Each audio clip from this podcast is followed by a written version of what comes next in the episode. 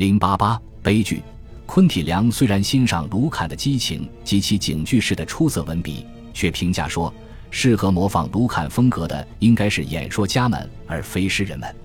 由于白银时代诗歌的乏善可陈，修辞学对他的影响受到了普遍的批评，这一指责也是站得住脚的。但我们不应当认为修辞学一定就是诗歌的敌人，并且我们也可以清楚地看到，同他的缺陷一样。卢坎的优点同样是其修辞学思维模式的产物，因此，在尤维纳利斯那里，修辞学已成为伟大诗歌的核心要素，正如在埃尼阿斯纪里一样。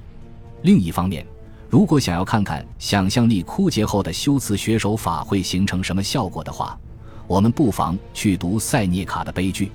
记在他名下而流传至今的剧本有十部，其中一部肯定是真作。另有一部很有可能是伪作，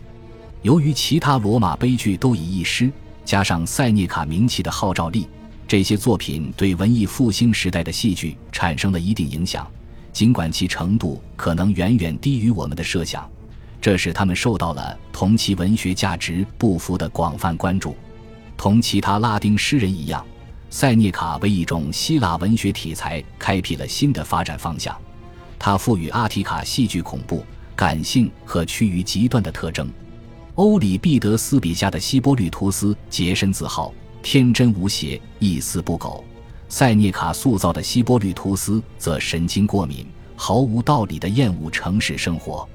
欧里庇得斯《美狄亚》的结尾已经很感性了，但塞涅卡还要为我们准备一个更为感性的戏剧性场面。高处的美狄亚准备乘车子升入天空，将孩子们的尸体抛给下方的伊阿宋。后者以诅咒他的方式结束了全剧。去穿越辽阔的高天吧，要知道你驶过的地方是没有天神居住的。欧里庇得斯笔下的提修斯抱着处于弥留之际的儿子希波吕图斯伤痕累累的身体，塞涅卡的提修斯则试图拼接尸体的碎片，而歌队还帮着提建议，仿佛他是在做拼图一样。如果换一个更富才华的文人来写剧本。这些怪诞场面或许还会拥有一种异样的魔力，并且也有些批评家宣称，这些剧本中存在着未被人注意到的闪光点。然而，在仔细品味了那些充斥于每部戏剧中的极其贫乏的夸夸其谈后，我们只能得出结论说，这些作品为了所谓的艺术原则牺牲了可读性。